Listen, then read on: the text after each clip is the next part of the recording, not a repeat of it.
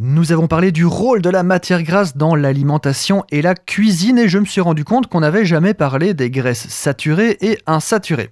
Un classique des notions de diététique qu'on nous a inculquées à l'école, hein, on se rappelle de la pyramide alimentaire et tout ça. Néanmoins, un petit rafraîchissement fait toujours du bien. Tout d'abord, les graisses insaturées se divisent en deux catégories. Celles qui ont le pistolet chargé et celles qui creusent. Non, pas du tout. Deux catégories donc de graisses insaturées, les mono-insaturées et polyinsaturées. Mais commençons par les graisses saturées. Les graisses saturées, vous en connaissez sûrement et vous avez sans doute encore en tête que ce sont les mauvaises graisses. On pense au beurre et on pourrait penser que ce sont les graisses d'origine animale. On pense aussi cholestérol et vous n'avez pas tort bien que des découvertes récentes ont mis un peu d'eau dans le vin. À quelques exceptions près, les graisses saturées sont en effet d'origine animale, crème, viande, charcuterie, beurre, pâtisserie, graisse de canard et j'en passe.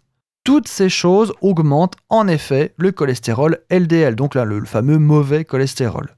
Ce sont des graisses savoureuses et voilà pourquoi elles existent encore dans notre alimentation. En général, quand c'est bon, c'est que c'est pas bon, et inversement.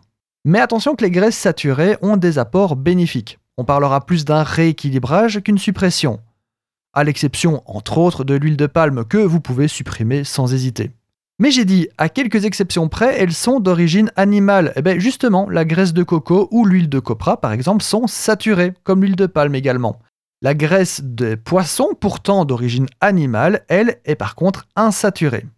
Mais c'est quoi exactement une graisse saturée? Eh bien là, il faut sortir le microscope et se rappeler un peu de sa chimie. Un acide gras saturé est un acide gras dont chaque atome de carbone porte le maximum d'hydrogène possible.